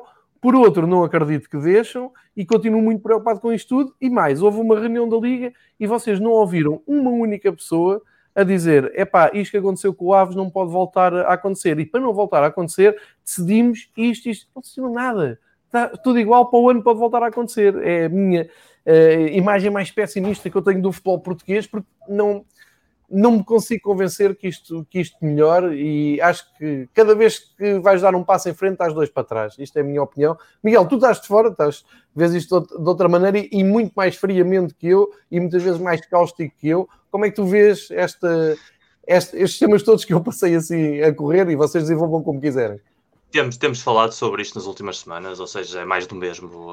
eu sou a favor de que deixam três ou inclusive quatro equipas da primeira divisão e sou, sobretudo sou a favor da redução do campeonato, para começar. Logo aí já condensavas muito mais esse, esse vazio que há entre o nono, oitavo e o décimo terceiro, décimo quarto que estão durante provavelmente quatro a seis jornadas sem, sem competir realmente, o que é a definição de competir. Portanto, que incluam um playoff, como nós sabemos bem, em que a equipa que está na primeira divisão parte sempre com vantagem, automaticamente é, é para inglês ver e, e mais uma vez, como eu tenho dito sempre, nós temos o futebol que temos porque temos os clubes que temos, os dirigentes que temos, os adeptos que temos. Os adeptos porque permitem que os clubes sejam geridos como são e os clubes porque permitem que a Liga faça o que faça. Uh, na votação de terça-feira, salvo o Sporting e o Marítimo, se não estou engano, uh, os demais ou votaram ou abstiveram-se a favor das medidas da Liga Portanto, é, são os clubes que são os que querem realmente que a situação se permaneça neste status quo. A taça da Liga, uh, esse, esse, ridículo monumental inventado pela Liga, só vai prejudicar, no fundo, quem vai participar nela, porque as duas equipas que naquele momento forem uh, aqueles que estão em lugares de promoção da segunda divisão vão ter de fazer um jogo num calendário já de por si apertado, onde provavelmente vão ter um desgaste que provavelmente os possa prejudicar nas suas próprias ambições no campeonato. E os seis primeiros classificados da Liga provavelmente são equipas que estão nas competições europeias, que têm muito mais a perder com um jogo metido num calendário sem nenhum tipo de justificação, porque desse calendário ainda não sei quais serão os critérios de sorteio, mas pode ser um Porto Benfica. Um Porto Benfica, entre jornadas de campeonato, entre jornadas de Champions League, que sentido é que tem para fazer uma Final Four que já sabemos que a Liga quer que sejam os quatro primeiros classificados, ou, ou pelo menos que andem aí uh, os três grandes e algum convidado de surpresa para poderem ir para Braga e fazer a festa de sempre. Não faz qualquer sentido. E em relação às substituições, a diretriz é da FIFA e da UEFA, realmente para o próximo ano continuam a achar que pela necessidade de que o campeonato acabe em maio por causa do europeu, que haja uma condensação de jogos muito grande, que se abra a porta ao público e seja de maneira muito faseada. Uh, estamos a ver que ainda há, há, muitos casos em muitos países, casos que estão a subir, Espanha é um exemplo perfeito disso. Portanto, vai ser muito difícil uh, ver uh, um futebol normal nos próximos, nos próximos meses e isso vai levar seguramente a que continue a haver jogos durante a semana eh, com regularidade e que os espaços entre os jogos sejam reduzidos. A justificação da, da FIFA e da UEFA foi essa. As ligas, em princípio, vão todas seguir por aí. Aí não aponto nada à Liga Portuguesa, porque não acredito que fossem contra a corrente de maneira clara e evidente. Não, não é o estilo, nem, nem é a forma de trabalhar de quase nenhuma liga de top da Europa. E, a nossa não é top, mas, mas tenta seguir essas linhas. E em relação à, à polémica final, também falámos aqui muitíssimas vezes. O, o, Vitória de Setúbal, que é um clube que eu estimo muito, porque é um histórico, e eu, dos históricos para mim na primeira visão sempre, mas com, com um respeito, um respeito por eles próprios, pelos seus adeptos, pelos seus profissionais e pelos, pelas demais equipas e adeptos de futebol português. E Vitória de Setúbal há muitíssimos anos, e não só Vitória de Setúbal, mas sobretudo Vitória de Setúbal tem andado neste limbo, muitos clubes em situações parecidas. Ontem vi uma notícia muito bonita do Belenenses, do Clube Futebol dos Belenenses, que conseguiu Sim. chegar a um acordo com, com o Lidl, que lhes permite pagar as dívidas que tinham à Segurança Social e permitir estruturar melhor o projeto para voltar à primeira. Um clube que não teve medo de se desconectar da, da SAD, que vendeu toda a participação que tinha na, na SAD Code City para começar do zero de forma limpa, e isso é de louvar. E não há clube com mais história em Portugal que o Belenenses, tirando Porto Benfica e Sporting. Portanto, quando alguém olha para como o Setúbal se agarra uh, à primeira divisão através de todo tipo de falcatruas e depois vê a gestão do Belenenses, está, é um copo meio cheio, um copo meio vazio do que devia ser o futebol português. Vimos também outra história que há uns tempos a seguir por um caminho mais turbio, o Estrela da Amadora, que se uniu ao Sintra uh, uhum. para poder uh, trepar um pouquinho na, na, na cadeia de divisões Sim, português. Até à terceira. E isso faz lembrar também a história do Aves e do, e do Cova de Piedade. Quantas SADs em Portugal não têm interesses túrbios entre elas? Uh, quantas direções de clubes, a compra de clubes nos distritais, que depois leva também à compra de lugares uh, de equipas que decidem não subir divisão porque não veem que seja economicamente rentável. Isso é todo um mundo que está por, por explorar, por denunciar, por investigar. Verdade. Temos três jornais desportivos portugueses. Eu nunca vi uma só notícia em nenhum dos três que abordasse este tema. Temos webs especializadas que mais depressa sobem fotos de mulheres jogadoras de futebol em biquíni do que aprofundizar sobre estes temas. E afinal, muitas vezes têm de ser adeptos anónimos em podcasts como tenho ouvido no Brinco, como ouço contigo no Fever Pitch, ou no Sport Center a tocar este tipo de temas, porque somos os únicos que não estamos presos a nenhum tipo de amarras que podemos falar sem medo. E, e, o futebol português precisa de gente que atue e fale sem medo. Mas não vai ser seguramente nas reuniões da Liga que os vão encontrar, porque precisamente a situação do Belenenses uh, da Bessada foi permitida, uh, estourou-se completamente a herança histórica de um grande uh, em prol do dinheiro, de uma direção que tinha muito boas relações com clubes grandes, o meu incluído. Uh, a situação do Setúbal é um caso histórico há muitos anos. A situação do Aves vai seguramente repetir. Temos agora o Boa Vista, que também vai ter investimento estrangeiro, e não sabemos se daqui a 3 ou 4 anos temos outra vez uh, choros e lágrimas é, na rotunda da Boa Vista. Bola assustadora, tens razão, Miguel. Portanto, se continuam os grandes a permitir, e os grandes e os médios com certeza a permitir a repetição destas situações, uh, vamos ver muito mais casos destes no futuro e não vai haver solução para nenhuma delas. E cá estaremos nós para sofrer e para denunciar. Olha, deixa-me só dizer, nos passar o Varela que o André Martins fez aqui um reparo a dizer que é do Porto, eu já estava a, conotá-lo ali com, com o Sporting. Desculpa, André Martins, parabéns pela dobradinha. Uh, e, e, estavam aqui a discutir também no chat eh, como é que se resolveu. O Bruno Margarino pergunta como é que resolviam isto a taça da Liga. Eu respondo: acabava-se outro modelo, diferentes incentivos. Acabava-se. Ontem acabava vimos o final da taça da Liga de França, acabou a taça da Liga de França e a taça da Liga de França apura diretamente um vencedor para a Liga Europa. Como não houve vencedor, se foi o sexto classificado para, para, a, Liga, para a Liga Europa. Portanto, em Portugal, com eh, mais 10 edições, a taça da Liga. Um, desenvolveu, sim senhor, aumentou, teve ali uma altura hum. interessante, mas resvalou apenas e só para uma feira de vaidades que só interessa à Liga e à direção da Liga e àquela Final Four, que é uma aberração, já disse isto não sei quantas vezes, portanto, para nós os três, falo para nós os três, era acabar. De qualquer maneira, vou passar a palavra para para o Varela para saber como é que ele viu um, tudo isto da reunião da Liga, este caso do Vitória de Setúbal, se tens também esta visão tão pessimista ou se estás mais otimista em relação a isto, nomeadamente com o play-off da primeira divisão. Olha, é, o, o, comunicado da, da, Liga em relação à não aprovação ou à não admissão das candidaturas do Vitória e do, e do Aves um, é, é, um bocadinho assustador. Bem, se olharmos para o Aves, eu não sei se vocês tiveram a oportunidade de ver, o, o Aves é, um, são 16 pontos. Sim, eu vi. Incumpri, sobre, são 3 ou 4, 4 são 16 pontos, é uma coisa assustadora. Vai, é. vai de cima a baixo de não ter Bem nada, o que leva a perguntar como é que é possível chegares ao final de um campeonato e teres um clube com estes incumprimentos todos. O que é que andaram a fazer durante o ano todo? Ou, o que é que, ou então o que é que aconteceu no ano passado quando foi admitida a candidatura do Aves à, à, à, à Liga Principal? Esse é logo o primeiro ponto. Depois, depois de, de, se admitir, eh, e desculpa, não quero interromper o teu raciocínio, mas admitir. para lançar isto. Tu recebes uma garantia da Segurança Social, seja o que for, whatever. Está recebida em agosto. Candidatura aceita. Epá, e depois não há uma fiscalização a isso uh, durante o ano, mas tem que haver. Tu, por alturas do Natal, tens que lá ir ver se está tudo bem, porque quando abre o mercado, tens de ver se, tem, se os clubes têm, têm dinheiro para ir ao mercado e se estão, e se estão a cumprir. Que em Inglaterra há clubes que começam com pontos negativos e a meia da época levam pontos negativos? Claro, Porque claro. estão a ser controlados. Porquê que aqui não se controla? É, é também uma boa questão para pensar. Sim, esse é, esse é, outro ponto que também já lá vou chegar, mas é, e, e em, em, relação ao Vitória, enquanto que no Aves a, a, situação é absolutamente assustadora, porque aquilo tem. Não tem ponta por onde se lhe pegue, nem dá para perceber como é que se, como é que se deixou chegar àquele, àquele estado. O Setúbal é tem três problemas: é a inexistência de dívidas da sociedade esportiva, portanto, quer dizer que tem dívidas, é dívidas a jogadores, treinadores e funcionários, e a situação contributiva perante a autoridade tributária.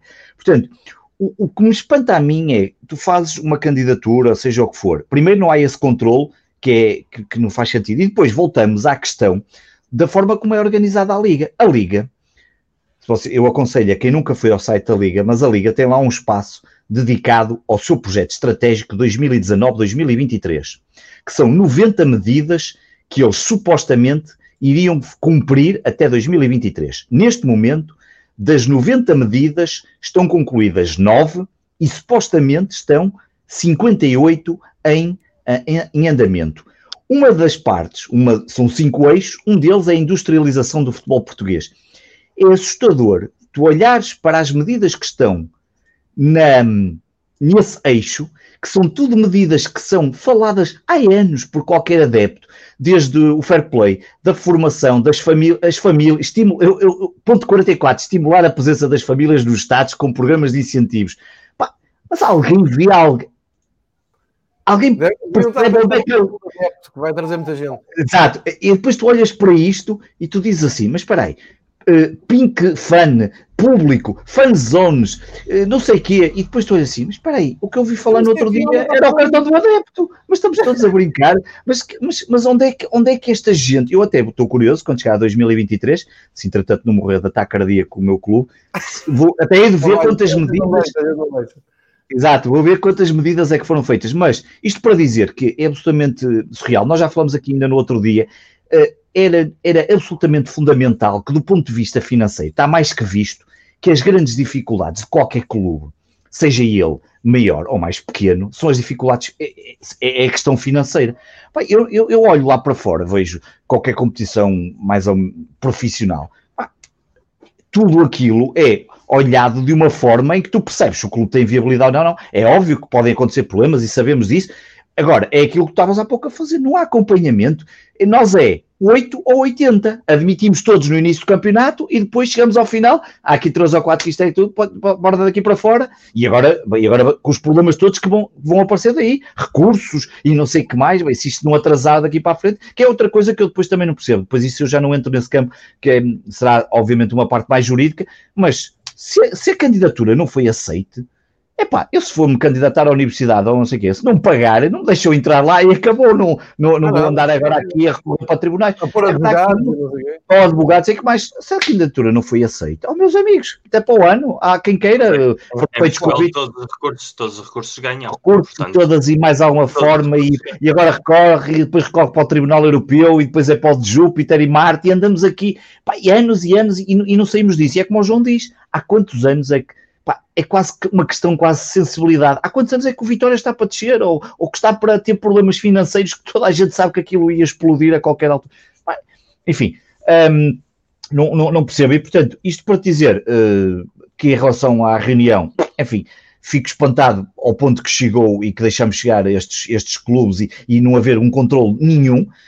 Um, estou muito curioso para ver como é que isto vai, como é que vai decorrer agora com as questões de tribunais, porque isto vai parar a tribunais e, portanto, eu ainda não, não é líquido que estes dois clubes tenham mesmo descido. Quer dizer, o Aves, o Aves, o Vitória, o Aves, o Aves está, está enterrado e é mais difícil. É mais difícil. O, o Vitória, obviamente, o Vitória vai andar aqui e, e, já se fala em terrenos e a Câmara não sei o quê, depois de repente, o que acho impressionante é que num dia é o caos financeiro, é o fim do mundo, o Vitória não tem, deve a toda a gente e não sei o que se vai, no dia a seguir aparece não sei o que de um terreno que vale 800 mil e que dá para ah, pagar.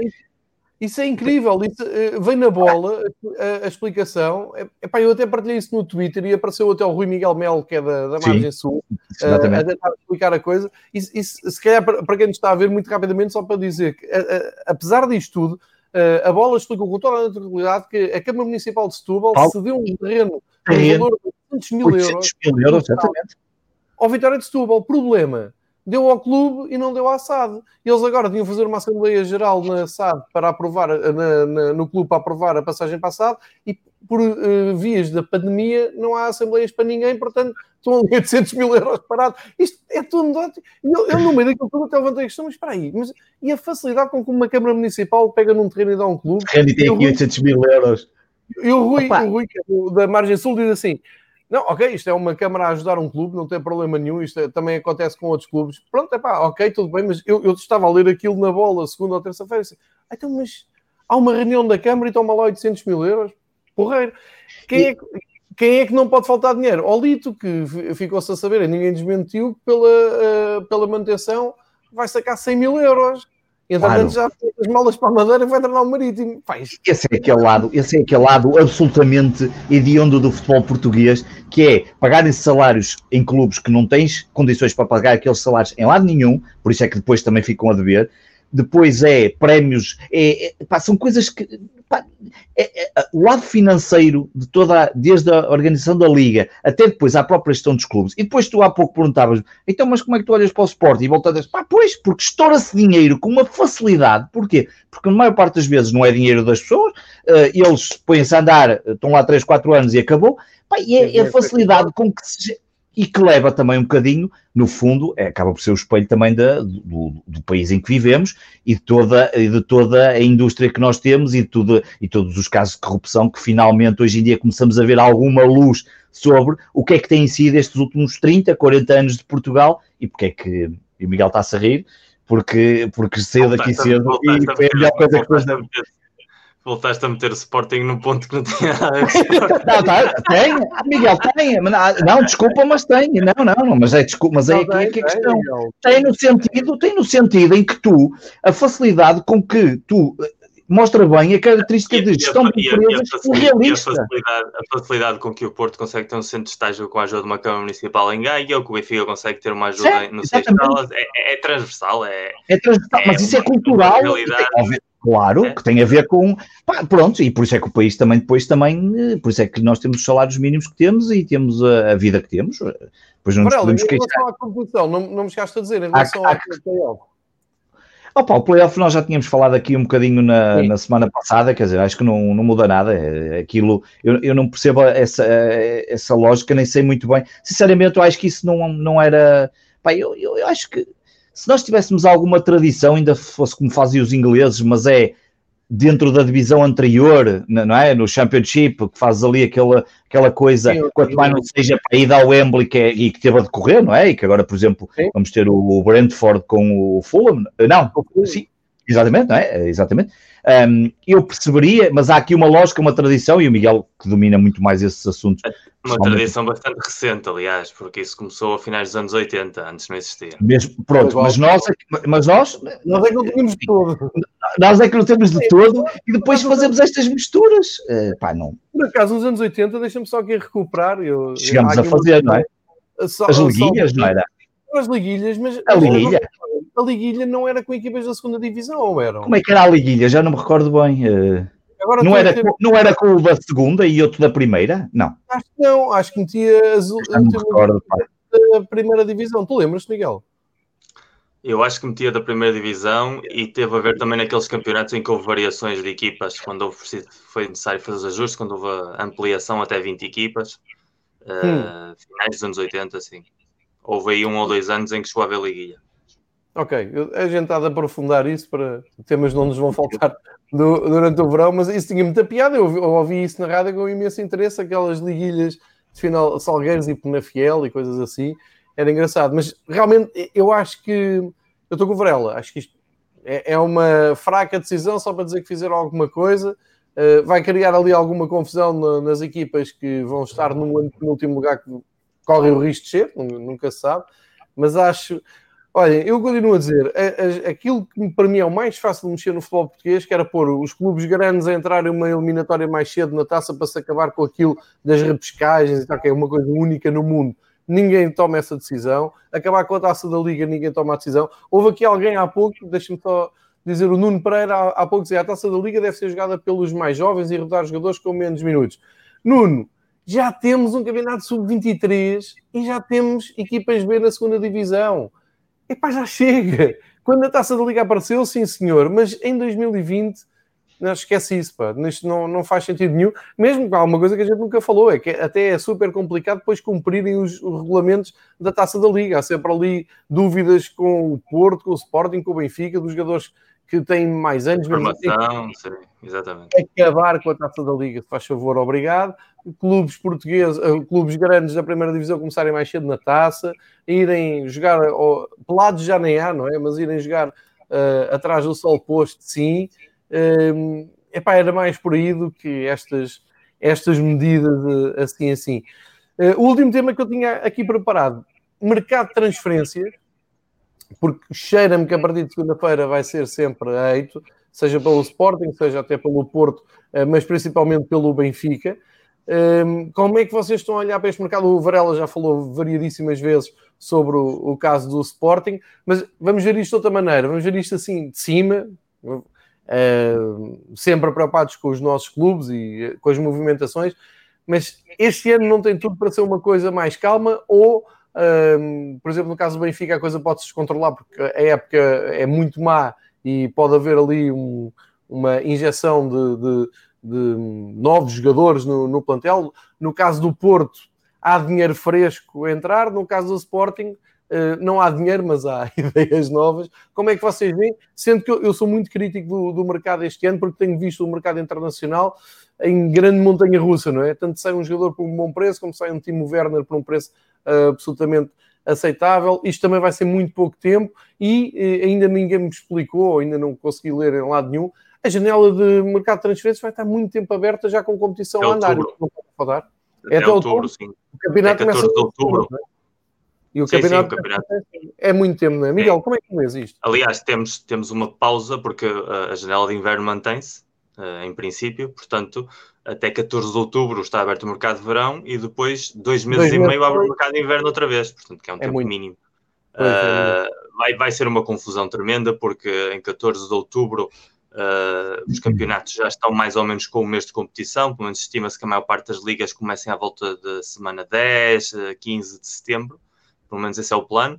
Uh, as pré-eliminatórias das Champions também começarão por essas datas. Portanto, vamos ter todo um mês de competição efetiva em que o mercado ainda está aberto, quando a tendência dos últimos anos era precisamente tentar fechar o mercado antes de começar as competições. Vamos ter aí trocas de, de equipas que estão a competir diretamente nesse último mês e, portanto, tudo vai ser muito interrogativo. Eh, eu vejo o Braga num, num bom esforço, uh, vejo que se pode montar ali uma equipa interessante. O resto dos projetos ainda estão completamente em stand-by. O Vitória Guimarães, algumas dessas contratações muito underground, que já, que já lhes deram bons frutos, como é o caso do, do Marcos Edwards ou do Tapsoba. Uh, têm apanhado assim uns jogadores interessantes para o futuro. Em relação ao Porto, entra dinheiro fresco, mas a situação económica também não convida a muitas festas. Uh, de qualquer das formas, é muito política do Porto uh, até que acabasse a temporada não se pensa na seguinte. O Sérgio Conceição disse isso várias vezes, portanto, hoje a temporada acabou, a partir da manhã entendo também que começa a haver mudanças, tanto nas saídas como nas entradas.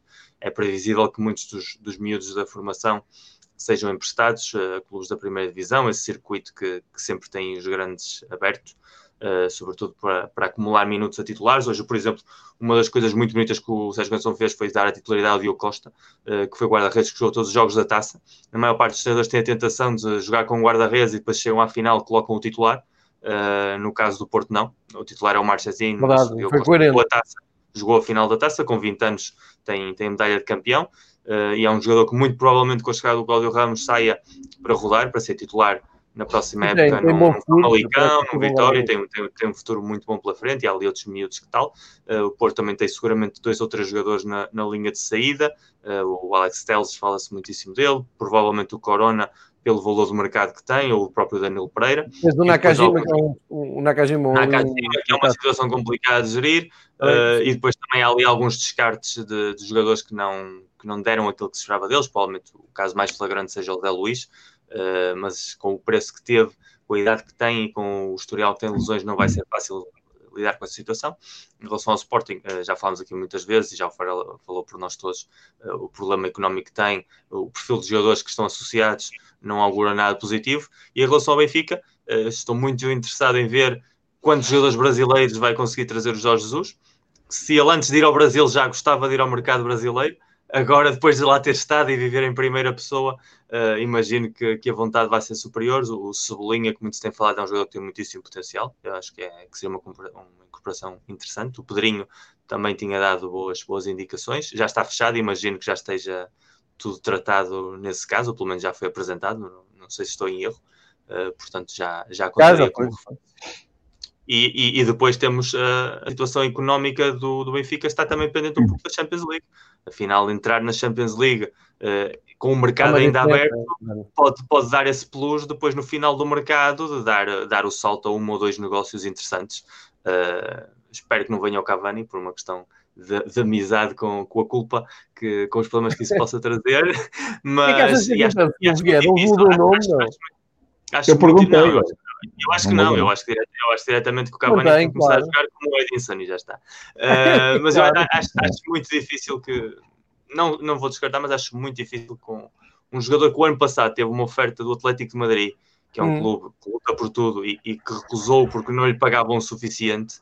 Uh, por muito boa que seja a situação financeira do Benfica, não acredito que seja tão boa como a do Atlético Madrid. Pelo menos não tem os rendimentos que tem, tem o Atlético Madrid. E acho muito difícil, tendo o Cavani o mercado, provavelmente que quiser, porque não deixa de ser um jogador de, de altíssimo claro, gabarito. Claro. É uma pena para a Liga Portuguesa, já disse isso na semana passada, que um pouco passa-se também na situação do Porto, fala-se do possível regresso do Hulk, do possível Sim. regresso, inclusive, do Ricardo Quaresma, que agora é jogador livre, uh, que são os jogadores com, com, muita história no clube, mas também tem um, uma massa salarial bastante importante, sobretudo o Hulk, que vem de, de ganhar milhões e milhões na China. Sim, na China. Uh, se o futebol português encontrasse espaço para esses futbolistas, perfeito, uh, mas agora vejo a situação muito pouco virada para essas uh, aventuras financeiras. E, e, tendo em conta que, por muito bom que tenha sido este ano, e que seja muito provável que tanto Porto como Benfica para o ano tenham garantido a Champions League pela ampliação das vagas, e portanto isso tem um desafogo às contas dos clubes que gostam sempre de jogar com essa margem. Mesmo assim, acho, acho muito complicado que haja um investimento muito importante, até porque com o mercado tão estranho que estamos a ter, os outros clubes também vão ter mais uh, reticências em vender, sem saber se podem comprar e vai haver aí uma, uma variação dos picos de mercado bastante evidente. Excelente análise, Miguel. Estamos a caminho de uma hora e meia de programa. Uh, vou deixar o Varela fechar. Uh, não vou acrescentar muito mais também ao que o Miguel disse. E, acharia estranho. Da parte do Sporting um grande reforço, não é? Não, não, não, nem vou falar de Sporting porque acharia, isso já não vale a pena, já falamos aqui muito disso, mas acharia estranho que se gastasse tanto dinheiro de um ponto de vista mais global, que se gastasse tanto dinheiro tendo em conta um, é, é, óbvio que vai se gastar dinheiro e que vai haver transferências. A indústria precisa também que haja movimentação de dinheiro, quanto mais não seja para se manter viva, mas não me acredito que haja que vá haver. Que, quer dizer, eu acho que os clubes vão ter, pelo menos os principais, vão ter alguns cuidados, porque não, não sabem os próximos tempos que, que, que podem e, e, como é que. Pá, e sem pessoas no estádio, parecendo que não. Cá, cá em Portugal pode não ser relevante, mas noutros países lá fora Estamos a falar de campeonatos que têm taxas de lotações de estádios como na Alemanha perto dos 100%, ou em Inglaterra perto dos 100%, ou na Alemanha ou em Espanha bastante elevada, não sei quanto é que será, mas o Miguel sabe melhor que eu, mas será bastante elevada quando comparada com, com cá. Um, e portanto eu não estou a ver os clubes também a gastarem a enormidade de dinheiro que se tem gastado, neste, que se tem gasto, se tem gasto sim, assim, uh, nestes últimos anos.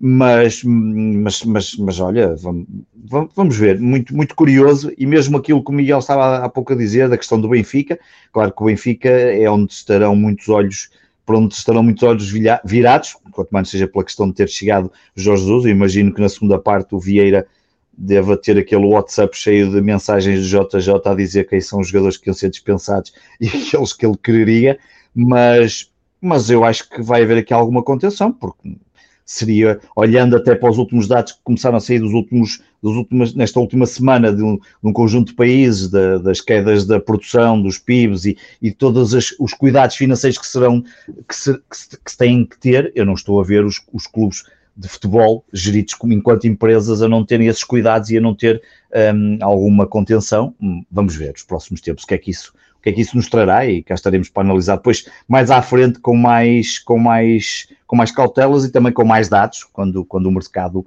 agora começar a mexer mais, mais forte. Muito bem, meus amigos. Uh, Vou-vos fazer aqui uma pergunta ao vivo e a cores, sem, sem termos falado antes disso. Vocês acham que faz sentido continuarmos a reunião semanal? Querem para a semana, mesmo sabendo que não vamos ter futebol jogado, mas vamos ter aí desenvolvimentos? Mantemos esta reunião para a semana? Olha, o Miguel ficou parado. Está à espera que eu responda. Não, e, eu, que eu, eu, eu, eu tenho vontade de falar maior do Sporting todas as semanas, dá igual a ser não, não, não, Eu não, eu estou de férias de Sporting, meus caros. Eu não, eu não nem tenho, nem, já nem estou a fazer programa. Aliás, até cortamos o último. Deixar, era só para deixar podemos, aqui por mim, podemos continuar a fazer, não, não tem problema nenhum. Eh, não deixa de ser terapêutico. Não deixa de ser terapêutico. Eu vou de barriga cheia. Não era isso que ia dizer, Miguel. Evita vires a, a, Portugal em alturas decisivas, porque isto correu muito mal. Uh, vieste, aqui, vieste aqui limpar tudo e não, não, não é justo. Uh, não, serve, serve agora este, este, período só para vos agradecer muito uh, terem aceito este, este desafio na, já na reta final do campeonato. Tinha muita necessidade de falar de futebol uh, e tenho falado sobre todos os campeonatos possíveis, com gente fora, gente cá. Tenho, tenho feito um projeto muito engraçado ao longo da semana, mas faltava-me ali qualquer coisa de falar sobre o nosso futebol e meti na cabeça que havia de ser possível, havíamos de arranjar pessoas para ouvir, para comentar, e, e acho que tem corrido bem, acho que uh, tem, tem sido. Uh, acho que as pessoas se revêem muito nesta maneira de conseguirmos falar todos e, e estar aqui a contrapor os factos. Eh, para quem só chegou agora, nós falámos muito da Taça Portugal logo ao início, eu dei a minha opinião sobre o jogo, sobre o Benfica, o Miguel também, eh, não, não andamos aqui a, a fugir de nada. Um, tentamos sempre falar de uma maneira global de futebol português, que acho, que acho que isto também faz bem, pode-se tirar daqui algumas boas conclusões.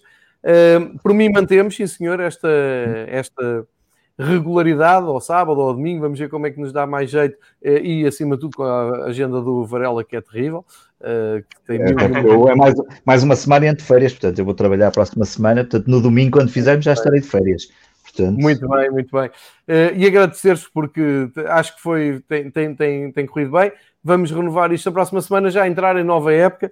Uh, eu bem preciso fazer um reset, o Varela também precisa, embora não. Estou não quantos anos. O Miguel vai andar agora barriga cheia uma semana, por ele a época não me dava, uh, mas precisamos todos. Eu preciso fazer aqui um luto profundo e sério sobre o que está a acontecer no futebol do, do Benfica, tentar perceber como é que isto vai dar a volta para onde é que vai. E virei aqui dar, dar a cara e dar as opiniões com os dois meus amigos, um do Porto, outro do Sporting e como veem é perfeitamente possível estarmos uma hora e meia, mais de uma hora, uma hora e, meia, e meia. a falar de futebol, mesmo com alguém que não, não esteve diretamente uh, envolvido na taça, se nós fizermos, continuarmos a fazer isto pela época fora, eu não prometo vir aqui numa final de taça que o Benfica não esteja lá, aviso já, eu não tenho este fair play do. não, mas eu... Eu, eu... vou ter a tua casa, eu gravo em tua casa.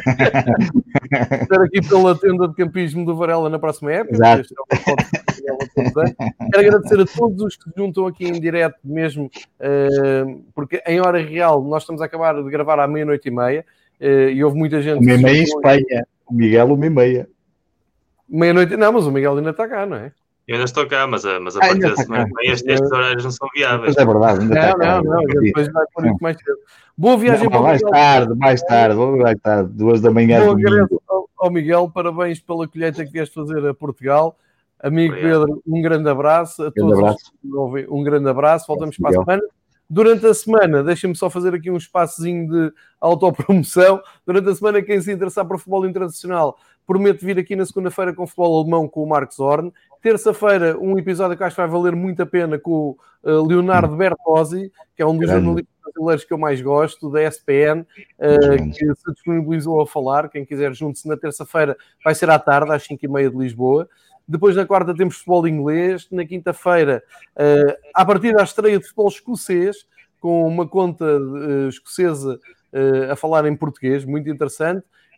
E na sexta-feira, futebol francês, com um amigo que fala português, tem o futebol tático no Twitter e fala um português impecável. E foi uma descoberta tive esta, esta semana. A vocês, para a semana cá estaremos. Muito obrigado por estarem connosco, obrigado por seguirem o Fever Pitch vejam futebol eh, e a malta do, do Benfica que descansa, do Sporting também e a do Porto que festeja. Fiquem bem. Um abraço a todos.